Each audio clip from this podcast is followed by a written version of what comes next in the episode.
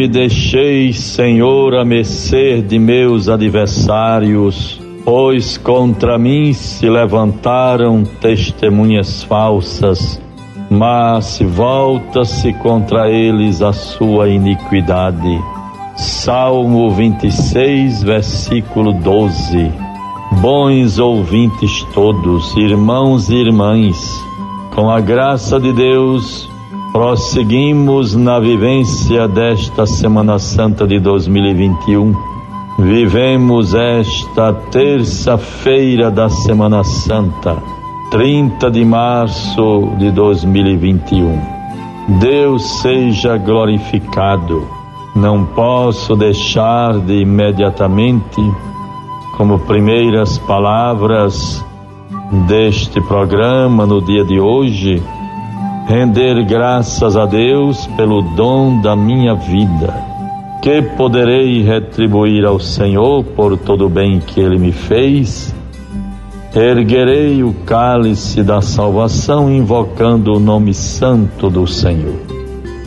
Graças a Deus, obrigado ao Pai pelo dom da vida, da minha existência sem mérito algum de minha parte, vós que me conheceis, vós que me escolhestes como sou, eis-me aqui, celebrando com a graça de Deus esse dia para o qual me volto com humildade, com sentimentos de gratidão, com a busca do crescimento humano da libertação interior de tudo aquilo que persiste em nos escravizar, que tenhamos a graça de crescermos sempre em humildade, santidade, oração, seguimento de nosso Senhor, alegria pela vocação,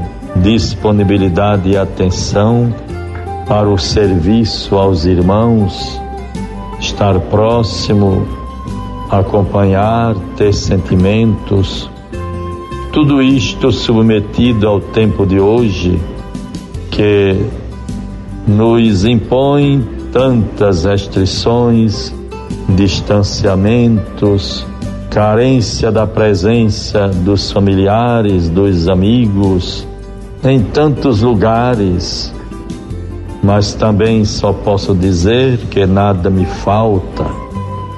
Continuamos com todo zelo e cuidado, vivendo a situação emergencial do tempo presente, mas não podemos negar a bondade de Deus, sempre só temos a agradecer.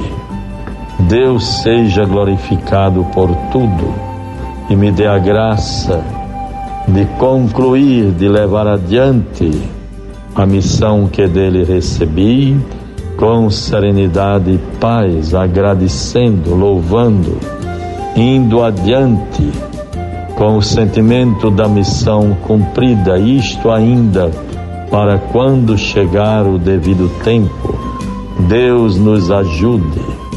Agora é o sentimento de gratidão pelo dom da vida. Meus 74 anos, graças a Deus, tudo seja para a glória de Deus. Só tenho a agradecer. Bons ouvintes, vivendo a graça desses dias santos, terça-feira da Semana Santa. Evangelho do Dia. Vejamos o Evangelho, a palavra de Deus para nós neste dia. Evangelho é de João 13, 21, 33, 36 e 38. Jesus ficou perturbado em seu espírito e declarou abertamente: Em verdade, em verdade vos digo, um de vós me há de trair. Os discípulos olhavam uns para os outros sem saber de quem falava. Um dos discípulos a quem Jesus amava estava à mesa, reclinado ao peito de Jesus. Simão Pedro acenou-lhe para dizer-lhe: Dize-nos de quem é que ele fala. Reclinando-se ele mesmo, esse, reclinando-se esse mesmo discípulo sobre o peito de Jesus, interrogou: Senhor, quem é? Jesus respondeu: É aquele a quem eu der o pão embebido. Em seguida, molhou o pão e deu a Judas, filho de Simão Iscariotes. Logo que ele o engoliu, Satanás entrou nele. Jesus disse-lhe então: O que queres fazer, faze-o depressa. Vejam, bons ouvintes, o comentário sobre este texto do Evangelho que nos foi dado Talvez alguém pense mais ou menos assim. Se Jesus já sabia que Judas Iscariotes iria traí-lo, por que não o impediu de fazê-lo? É que Deus respeita nossa liberdade.